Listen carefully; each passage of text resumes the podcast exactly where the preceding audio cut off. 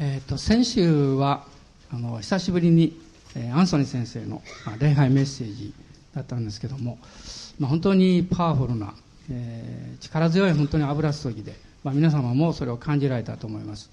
私ももう10年以上の付き合いになりますしもう何十回も通訳ずっとしてますけど、まあ、その中でもですねで非常に油注ぎのあったメッセージの一つではなかったかなというふうにあの思っています。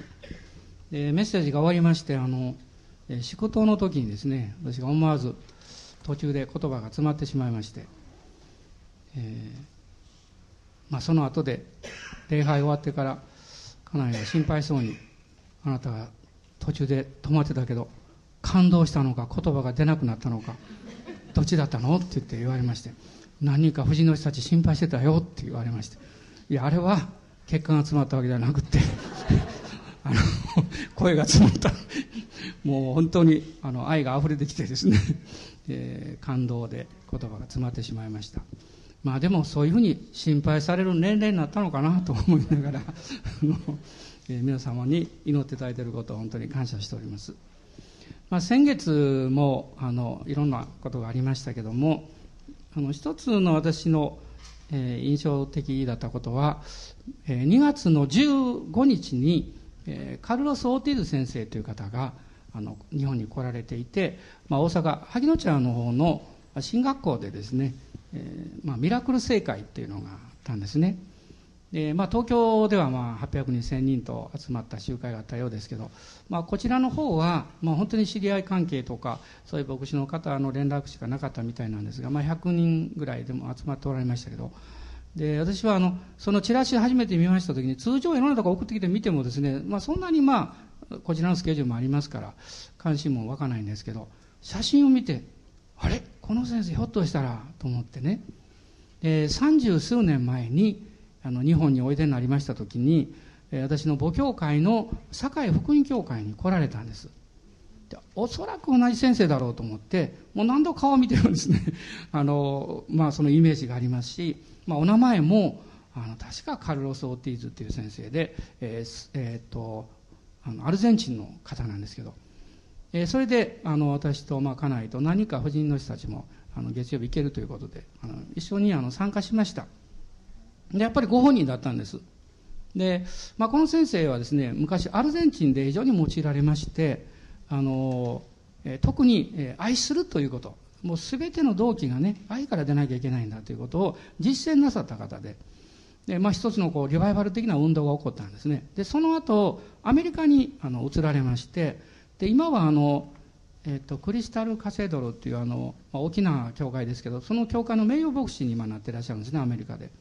で私もあのこの先生のメッセージを聞いて非常に感動してですね、まあ、精霊によって歩みなさいというメッセージが非常にあの印象的でした。堺の市民会館でもメッセージしたんです。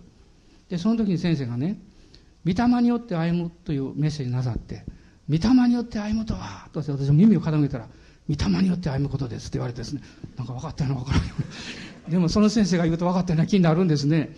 でその印象があるんですけどもあのアルゼンチンに行きました時に訪問したんですけれどももうすでに先生アメリカに行ってらっしゃってあの会うことできなかったんですね。で私はぜひ会いたいっていうのは2つ理由がありまして1つはやはりあの非常に自由な方で愛によってこの御霊に導かれてクリスチャン生活を歩むということを非常に強調なさる方なんですね。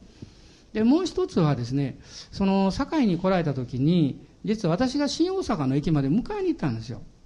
ところが先生が一人で東京からまあ新幹線で来られてその待ち合わせの場所を私は間違ってですねもううろうろうろうろしたんですけど先生がいないしどうしようと思って30分ぐらい待たせたんですね。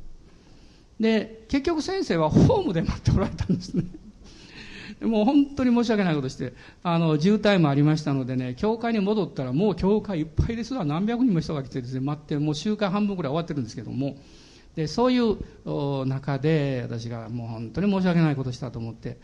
でその日のあの夜をですね先生が教会泊まられたんですね。で私も教会泊まっておりましたからあぐる朝早く起きて街道に出て祈っておりました。もうなんかこう敗北感があってですね 本当にみんなに迷惑をかけたら申し訳ないなと思って。であの足音がするんで後ろ振り向いたら先生が2階から降りてこられてですね私の肩に手を置いて「兄弟」ってニコニコしながらねあの今日はどうですか？元気ですか？って言ってくださったんですね。で私はまだ英語であんまり話できなかったんでこううまくこうお詫びができなかったんですよ。でそれで、えー、もし次会う機会があったらお詫びしたいと。もちろん先生は許しが張ってるんですよ。でも私の気が済まないと謝らないとですね。でずっと思ってました。でそういうことがあって今回わひょっとしたら個人的な話ができるかもしれないと思って行きましたらなんと席の前から2列目が空いてたんですね。でその2列目のこの通路のところに私が座ってですねあのもうメッセージも恵まれましたけどもあのメッセージが終わってこの講談が降りてこられてこう真ん中通りながらこう握手を始めたんです。で私2列目ですからすぐ握手しました。私も座って握手して手を離さないでですね。手を離さないで先生私覚えてますかって言って、まあ、覚えてるわけないですよ。30年も経ってんだ分かってんだけど覚えてますかね。私はね30年前にね先生迷惑かけたんですよ。って言いました。あの駅に新大阪に迎えに行ってあの、えー、まあ、待ち合わせ間違ってねそれですごく迷惑かけてしまって。で先生がじーっと私見ながらですね何年前ですか？ってもう聞くんですよ。で私が三十数年前だと思います。って言いました。もう握手しながらね。そしたら「ああ!」って言ってですね私謝ろうかなと思った。らその前に「兄弟私はあなたを許します!」って大きな声で言われたんですね。やられたと思いまして、ね、先にもう許してもらもらってしまったと思ったんですけども、まあでも、えー、そのことによって、何かこのようにあったものが一つこう、スッと取れたみたいで、えー、とっても幸いなあの経験をしました。まあ、本当に、えー、当時のメッセージと同じですね、もう御霊によって歩むという、あの精霊のメッセージをしてくださってあの大変励まされました、まあ、先生は、えー、奥様がコーヒーの香りの中で目覚めるのが大好きだななんだそうで毎朝コーヒーを立ててベッドまで持っていくんだそうです。しかもお花を一輪置いて。で毎朝いや上手やってる。ハレルヤ感謝します、ね、まあまあ人のことハレルヤって言えるんですけどね。でそうこういうんですよ。私はねこれ何十年もやってるけどね一度もあのうん負担に感じたことありません。一度も嫌だったことありません。私は妻を愛してますから勝手にしなさいよという気持ちなんですけど。まあでも本当にそういう本当にそのままおっしゃってるんですよね。であの妻はあのパンも好きだから時にはパンも焼いてねあの持っていきますって言うんですね。本当に私はねこのここだけは聞かない方が良かったかなと思ったんですけども。隣に座っていた家内や姉妹たちがなんとなく私の方を見てるような気がしてですね。でそれから1回ぐらいやろうかなと思いましたが全然できませんで。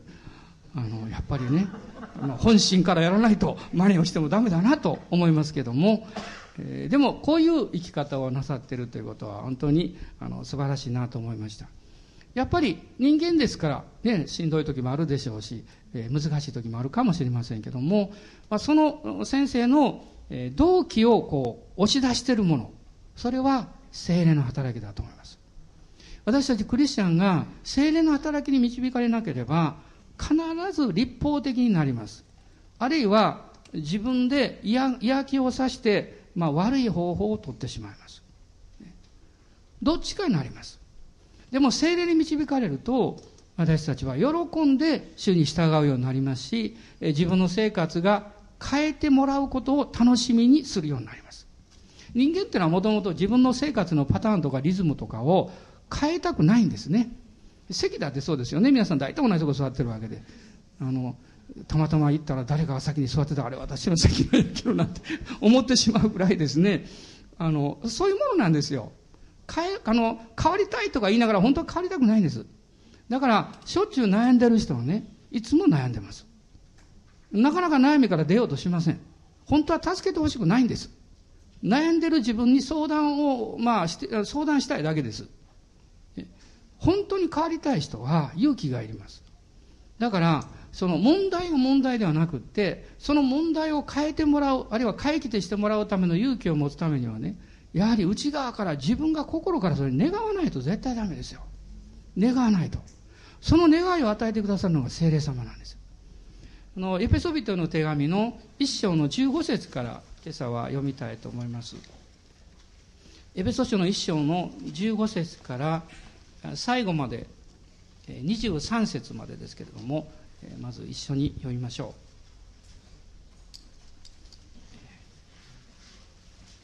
エペソ1の15からです。はい、どうぞ。こういうわけで、私は主イエスに対するあなた方の信仰とすべての生徒に対する愛とを聞いて、あなた方のために絶えず感謝を捧げ、あなた方のことを覚えて祈っています。どうか私たちの主イエス・キリストの神、すなわち栄光の父が神を知るための知恵と啓示の御霊をあなた方に与えてくださいますように。またあなた方の心の目がはっきり見えるようになって、神の召しによって与えられる望みがどのようなものか、生徒の受け継ぐものがどのように栄光に富んだものか、また神の全能の力の働きによって私たち信じる者に働く神の優れた力がどのように偉大なものであるかをあなた方が知ることができますように。神はその全能の力をキリストのうちに働かせてキリストを死者の中からよみがえらせ天井においてご自分の右の座につかせて全ての支配権威権力主権の上にまた今の世ばかりでなく次に来る世においても唱えられる全ての名の上に高く置かれました。また神は一切のものをキリストの足の下に従わせ、一切のものの上に立つ頭であるキリストを教会にお与えになりました。教会はキリストの体であり、一切のものを一切のものによって満たす方の満ちておられるところです。エペソビトへの手紙、この国中書簡と言われていますが、パウロの13の書簡の中でも非常に有名な書簡の一つです。壮大なスケールでイエス様による救いのことがこの書かれています。その、このエペソビトの手紙の中には2つの大きな祈りがあります。3章と1章です。で、今読みましたところは、その祈りの部分なんですね。えー、こういうわけでということで始まっていますが、あなた方のために絶えず感謝を捧げ、あなた方のことを覚えて祈っていますと書かれています。パウロはここでエペソの教会の人たちに何を祈ったんでしょうか？それはエペソの教会の人たちが迫害やいろんな生活の問題やまたこの経済の問題や病気やそういうところから救われ癒されていくように解放されていくようにということを第一に祈ったわけではありませんそのような祈りは重要な祈りなんです。でも第一の祈りではないんです。パウロの第一の祈りは、兄弟姉妹たちが誠の神様がどういうお方であるかということを知ることができるようにと祈ったわけです。例えば私たちが、え何か少し苦しい経験をしたとします。でもその苦しい経験の先に何か目標があって、そして希望を持つことができれば、その苦しみよりも希望の方が大きいとそれを乗り越えていくことができます。この世の中で苦しみや苦難をなくすことは、これは不可能です。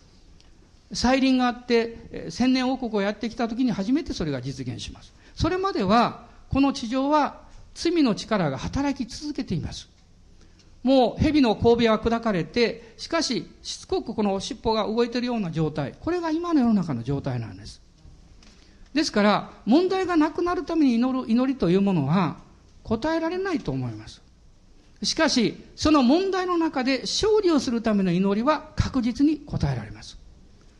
その勝利の鍵が、私たちが信じている神様がどういうお方であるかということを知ることなんです。私はあの、まあ、青年の頃は、その、最も偉大なものが愛であるということはよくわかりませんでした。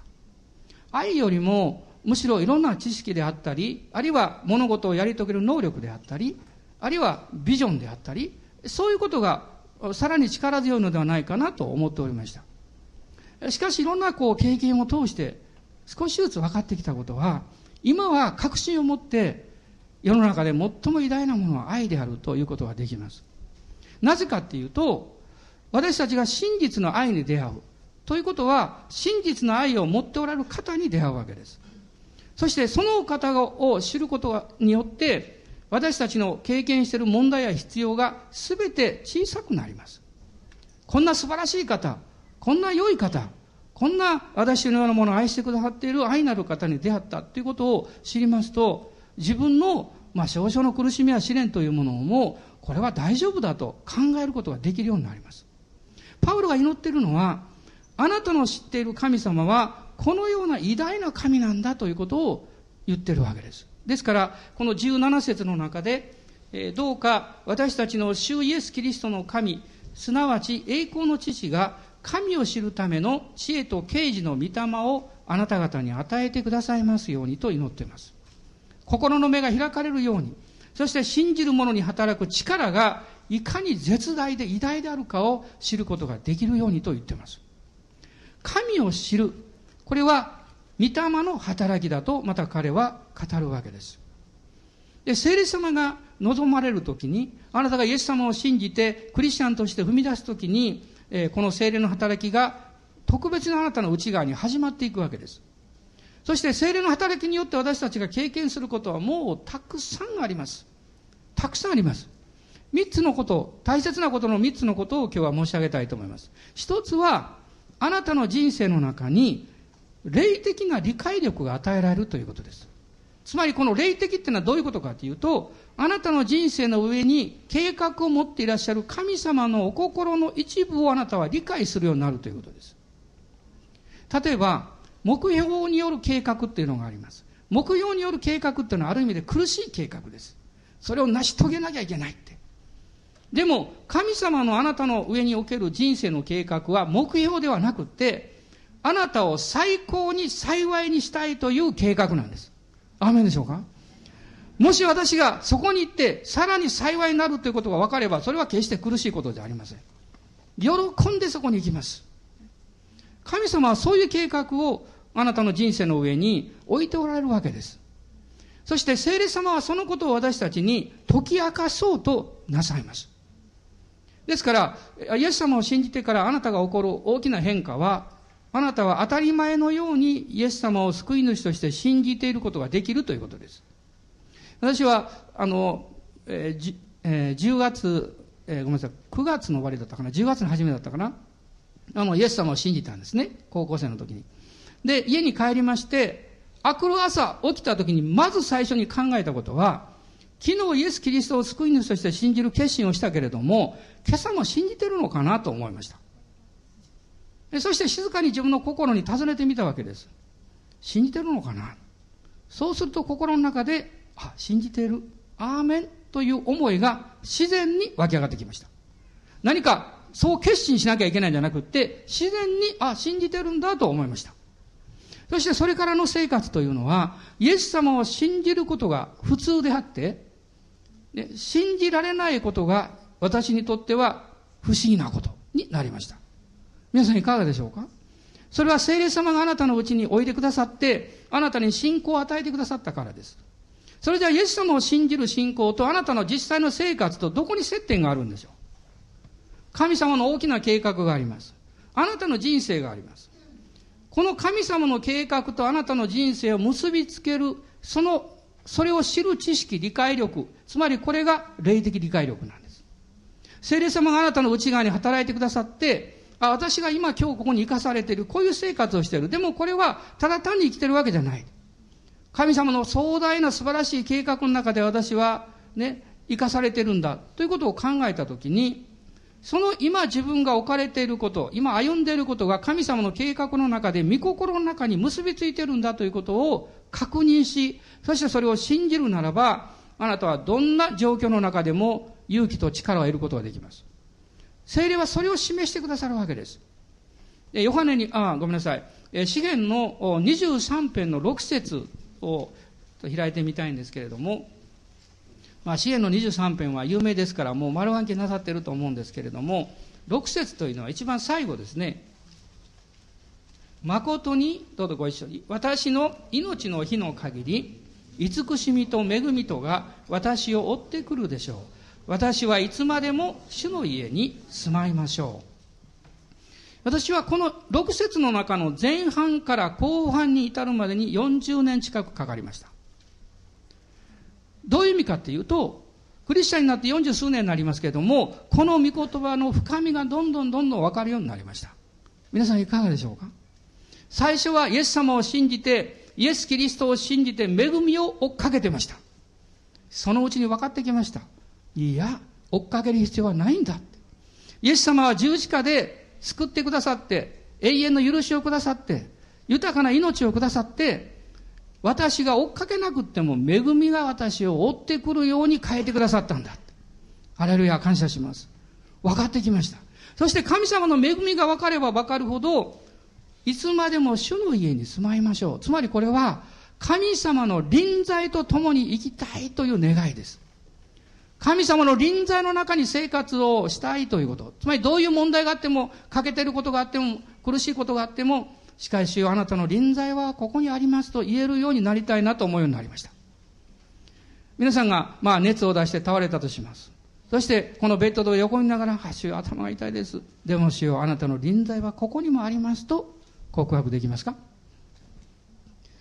皆さんの中で大変な手術を経験なさった方もいらっしゃいますね。兄弟もそうです。でも、その中で神様の臨在を経験なさったということを私はお分かち聞きました。すごいなと思いました。人にはできません。もう天に帰られた石橋姉妹が、その、クリスチャンになって、そしてこのペースメーカーの手術をなさいましたが、その時にご主人が救われました。なぜかっていうと、もう手術とかもう怖がりで絶対そんなものは嫌だと言ってた奥さんが平安のうちに手術をしたんです。枕元に聖書を置いて、まあ手術室にはなかったと思いますけども、ね。それを見たご主人がですね、イエス様を信じるということはすごいことだと分かったそうです。皆さん、あなたの人生において勝利者なのか敗北者なのか、それはどれだけ問題があるのか、人生がうまくいってるのか、そんなことじゃありません。そういうレベルは低いレベルです。この世の価値観です。そういう価値観はみんな崩れ去っていきます。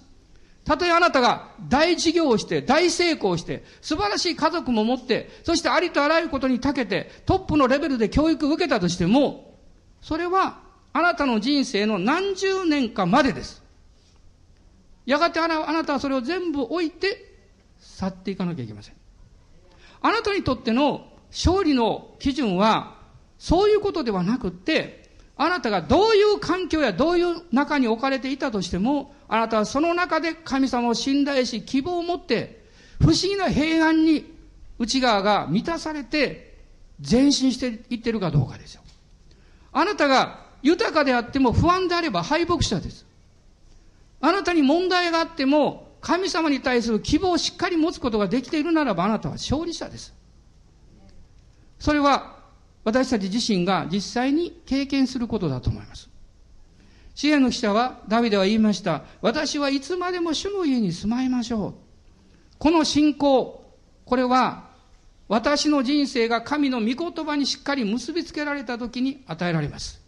聖霊様は、あなたの心に光を与えてくださり、御言葉を照らしてくださり、あなたの今の状況と御言葉を結びつけてくださいます。ヨハネによる福音書の14章の26節を開いてください。ヨハネによる福音書の14章の26節です。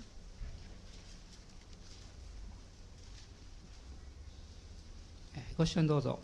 私が、あ、ごめんなさい。これ15章開きました、私が。24章の26節。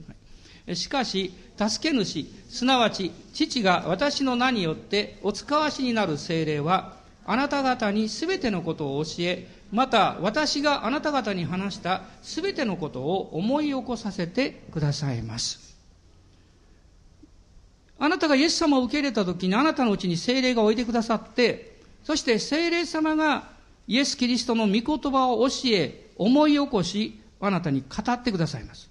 つまりそれがあなたの内側に信仰の霊を注いだということになります。霊感を経験するわけです。そうするとあなたの、その時のあなたの人生と御言葉が結びつきます。こういう経験をしますと、聖書の御言葉が生きて働いているということが分かってきます。イエス様を信じて生活をするというのは信仰の生活と普通の生活を分けることではなくって、むしろ普通の普段の生活をキリストにある信仰の生活の中に、えー、もう全部すっぽりとそのまま置くことであるということが分かってきます。そうすると私たちはもっと御言葉を聞きたい、メッセージを聞きたいと思うようになります。えー、先々週も、えー、昨年1年間のメッセージをインターネットで全部聞きましたという方とお会いしました。遠くの方ですから、この教会に来ることはできません。またある方から手紙をいただきました。私は毎週メッセージを送っていただいて聞いてますと言ってました。四国の方です。皆さん、私たちはそういうのを聞くとどう感じるんでしょう？私は感激します。それは私が語ったメッセージを聞いてくれてるからではなくって、そのことも感謝しますけれども、それ以上に神の御言葉には力があるんだとわかるからです。もう絶望的な状況の中である人が言いました。もうノイローゼになっていて、私はもう死のう死のうと何度も考えてましたと言ってました。しかし、御言葉を聞いたときに、いや、そんなことしちゃいけないって。私は、イエス様を信じて生きなきゃいけない。希望を持って、周りの人々に励ましを与えるような人生を送らなきゃいけないというふうに変えられているんだと聞きました。おそらく戦いがなくなったわけではないでしょう。しかし、そのような希望はどこからやってくるんでしょう。あなたのお腹の中をどんなに探ったってそんなものやってきません。聖書は言っています。私たちの信仰と希望は神にかかっているのですと言っています。イエス様を見上げるときに、そして聖霊様は永遠の希望を私たちの中に与えてくださっています。聖霊の働きによって神様の御心がわかるということは希望を持つことです。勇気が与えられることです。そして希望と勇気が与えられるときに私たちは一歩、あるいは半歩でもいいですね、前進します。今の現状から前進します。皆さん前進するっていうのは自分の囲いから半歩でも踏み出すことなんです。出ることなんです。その中でいくら足を足踏みしても前進じゃありません。一歩出なきゃいけません。そしてあなたが一歩踏み出すときに、新しい世界が広がれ、広がっていくんです。新しい領域が見えてきます。神様が、あなたが知らなかった神様の偉大さをもっとあなたは知ることができるようになります。これが精霊様の働きです。二つ目は、精霊が働かれるときに、同時にあなたは自分の自我に目覚めます。自分の内側に不信仰の塊のような、また、もう本当に、えー、冒険ができない臆病であって、あるいは、プライドの高い人間であって、あるいは罪を愛する性質を持っている、死に対する恐怖を持っている、そういう古き人です。自我の存在に目覚めます。クリスチャンになったからといってそれがなくなるわけじゃありません。あなたが、あなたの人生の中にそれがなくなった時、あなたは天国におります。気がついたら天国、ハレルヤ。ね。そういう状況です。でもこの地上にいる間は、それがなくなるわけじゃありません。しかし一つのことがわかります。もはやあなたは古き人、あなたの自我に支配されながら生きる必要はないということです。自我はなくなりません。しかし自我に支配されて生きる必要はないということです。もちろん、私は毎日の生活の中で、ああ、またこんなことやってしまったな、そういうことはあるでしょう。でもあなたの変えるところは古き人ではなくって、イエス・キリストにある新しいあなたなんです。希望を持って、御言葉を信じて、そして精霊に導かれて、私たちがキリストにある勝利を受け取っていく、その人生に精霊は私たちを押し出してくださいます。違いはどこにあるんでしょうこれは難しいことではないんです。あなたが何かを感じます。何かを聞きます。それに対してあなたが応答するときに、最初にすぐに出てくる印象や応答はあなたの自我から出たものです。ちょうどそれは、何かコップに、えー、長い間水を入れておいて、ずっとおいで最初にこう、そっとこう水を注ぎ出しますと、表面に浮いてるものが先に出てくるでしょ同じようなものです。私たちが毎日の生活の中でいろんなことを経験して、それに対して私が感じてすぐ出る言葉や思いは表面的なものです。そしてそれのほとんどは自我に結びついたものです。しかし、私たちがそれをすぐに出すのではなくって、私のそういうものをイエス様に一度預けて、しばらく静まりながら祈り心を持ってもう一度よく考えてあなたが言葉を出すならば、キリストにあるあなたが新しい信仰と希望に満ちた言葉を出すことができるようになります。この違いはどこにあるかっていうと、肉から出た、自我の働きから出た言葉は消極的です。否定的です。例えば私もこういう癖があります。何か、誰かがいきなりすごいことを言ったとします。こんなことできるかなって思わず、そんな無理やよって言ってしまいます。でも本当に無理だと思って、えー、深く考えたわけではないんです。皆さんどうですか？あなたが、あの、予想もしないことを誰か言ったら、そんな無理よ、そんな無理よって言いませんか？それはあなたの表面の古き人に結びついた言葉です。その言葉が出た時に、あ、これは古き人。訂正。これはもうね、捨てます。よく考えて、祈ってみましょうって。そのことを考えてみましょうって。私ができるかできないかではなくって、神様が導いておられることなのかどうかを聞いてみましょうって。そちらが大事じゃないでしょうか。あなたができるかできないかじゃないんです。主が導いておられるかどうかなんです。主が導いたのだったらできます。ね、あなたがやろうとしてやったんだったら失敗するかもしれません。主が導かれたんだったら、私たちは信じたらいいんじゃないですか。それを信じたら、恵みをいただきます。恵みとは何でしょうか？イエス様が十字架で全てを完成してくださった、それを信頼して歩めばよいということです。信頼して踏み出したらよいということです。ちょうど、私と家内がハワイで、あの、後半の伝道学校のあ、ごめんなさい、前半の、あ、後半だ、ごめんなさい、後半の学びを終えて、このアウトリーチっていうのに行くんですけども、私たちは別行動したかったので、リーダーと私が交渉しましたら、その条件がある。1ヶ月だけ、えー、まあ、島の反対側の町に行って、あなた方2人で伝道しなさいと言われました。わかりましたと言いました。すると、友人の方が、私の家が向こうにあるから貸してあげようというところになりました。まあ、それ私たち安心して行けると思ったんです。前日に彼が言いました。申し訳ない。他のお客さんの戦略があってダメになったと言いました。どうしようと思いましたけど。まあでも私はそんなに心配しませんでした。なぜ心配しなかったかっていうと、そういうことが平気で信じられる雰囲気の中にいたからです。不思議なもんですよ。まあ、こうちゃんが帰ってきたら聞いてみてください。あの、ワーヤモのチームや学校におるとね、不思議に信じられるんです。お金があってもなくても苦にならないんです。毎日一度は必ず行く場所があるんです。郵便ポストなんです。わかりますか？ね何か良いものが送ってきてるかもしれないんです。そこだけは行くんです。ね、神様がね、地上の郵便ポストを使って私たちに与えてくださるんです。信仰の霊に満たされた雰囲気にいると、お金がなくっても、食べ物が少々なくっても、次のスケジュールがわからなくっても、不思議に不安がないんですよ。ということはどういうことでしょうか？あなたがあなたの家庭の中で、あなたの職場の中で、あなたがそういう雰囲気を作り出すことができるということなんです。クリスチャンなのに、否定的なことばかり言ったり、裁いてばかり言ったり、つぶやいたりばかりすると、あなたは神の国を壊していることになります。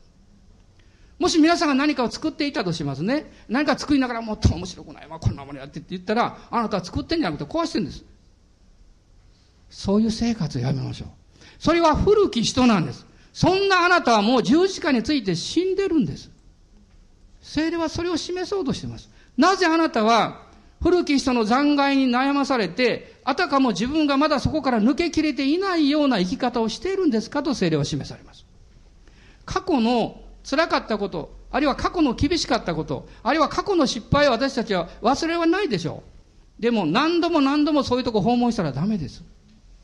あなたがあなたの過去を訪問したときに、もうクローズです。もうイエス様よって新しい人生になりました。鍵をちゃんと閉めて、もう私はここには帰ってきません。先週姉妹が、今度洗礼を受けた姉妹が言いました。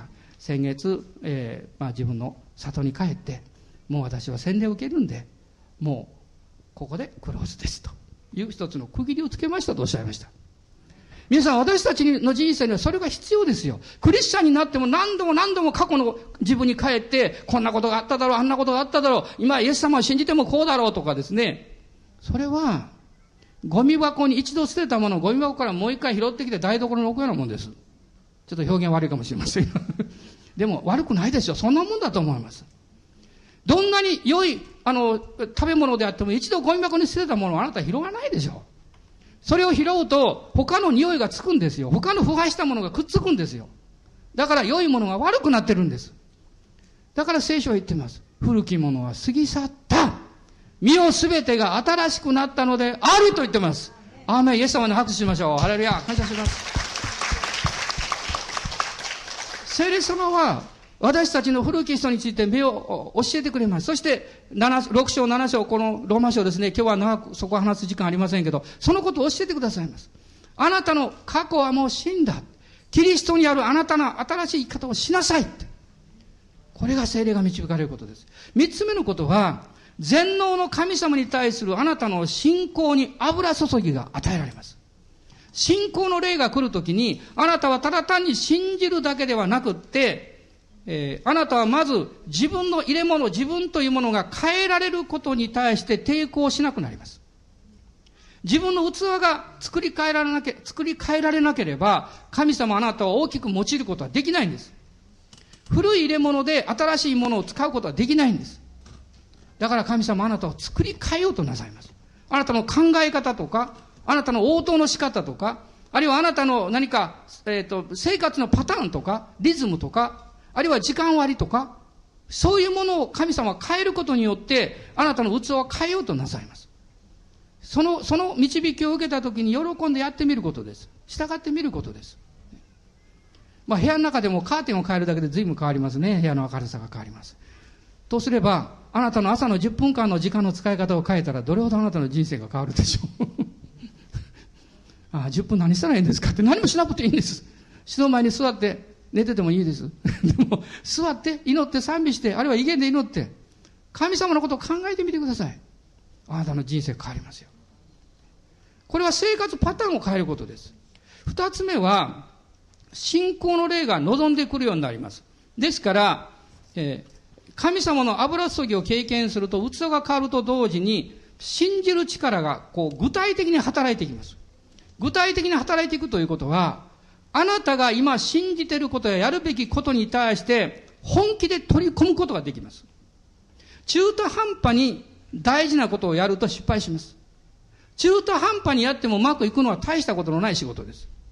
ね。それはどんな仕事でも、どんなことでもそうです。主の奉仕であっても、会社における勤めであってもそうです。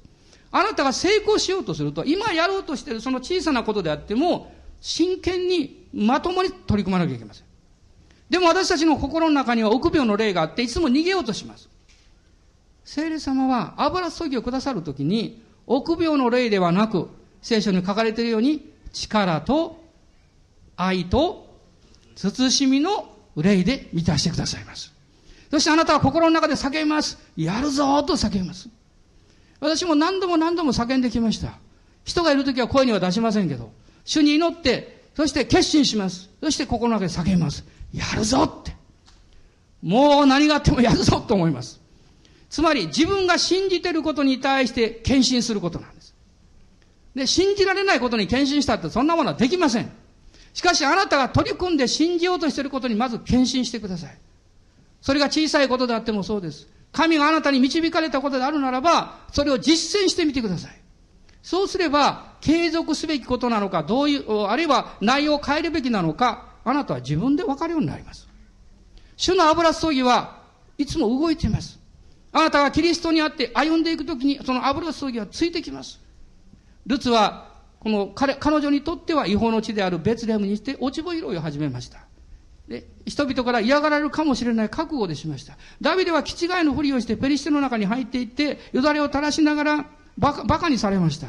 でも心の中で彼は主を賛美してました。なぜそういうことを彼らはしたんですか？主の油注ぎがあったからです。主の油注ぎはあなたの人生を変えます。この新しい一週間を、この一年を変えていきます。この油注ぎを受け取りましょう。今どうぞ立ち上がってください。アーメン。感謝します。ハレルヤ。今一緒に祈りましょう。アーメン。ハレルヤ。感謝します。今日はあなたの上に注がれている主の油注ぎを受け取りましょう。今大胆に手を挙げて受け取りましょう。イエス様感謝します。キリストの永遠の贖いの十字架を感謝します。聖霊様のご臨在を感謝します。アーメン。感謝します。ハレルヤ、ハレルヤ、おー、ハレルヤ。どうぞ今自由に主を賛美してください。主を主を賛美してください。オーリガラララ。サンバララスカンダララシャラバラララスローリア。威厳で祈ってください。あなたの霊を解放してください。思いを解放してもあの不安しかやってきません。信仰の霊を解放してください。あなたの不安は包まれてしまいます。主の臨在はこの場所に満ちています。今中継で礼拝しがっている兄弟姉妹その場所に主の礼拝臨在は満ちていますあなたの入れ物、あなたの心の中にある油の壺には精霊の油注ぎがもう与えられています。私たちはそれを解放します。おーし。また今日のメッセージをインターネットで聞かれる、あるいは DVD や CD で聞かれる兄弟姉妹たちを祝福します。このメッセージを聞いて共に礼拝するときに、主の油注ぎが豊かに望みますように。病が癒されますように。おー、ハレルヤ。私たちの貧しい低いセルフイメージが高められますように。私たちが神様に大いなる希望を持って前進できますように。主よ感謝します。おーイエス様。またイエス様を信じるかどうか悩んでる人迷ってる人がイエス様を信じることができますように。アーメン。感謝します。ハレルヤ。感謝します。アーメン。今一緒に賛美しましょう。今一緒に賛美しましょう。この角笛を吹き鳴らせという賛美があります。これ油注ぎの賛美ですね。一緒に賛美しましょう。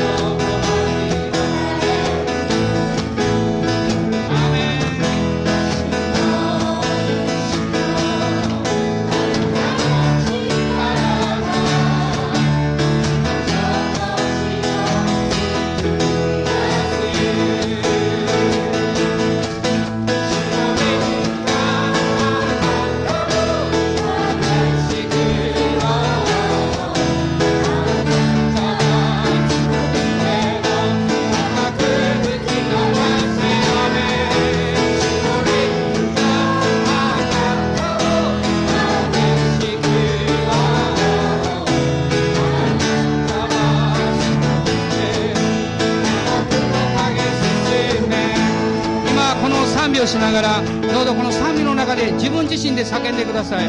否定的な思いに対して出ていけと叫んでください。ネガティブな思いや何か自分に対して苦しみを与えるような考え方に出ていけと命じてください。私はイエスを信じる。私は主の恵みを信頼する。私は十字架にかけると。もう一度賛美しましょう。賛美の中であなたがそのように、えー、心の中で叫んでください。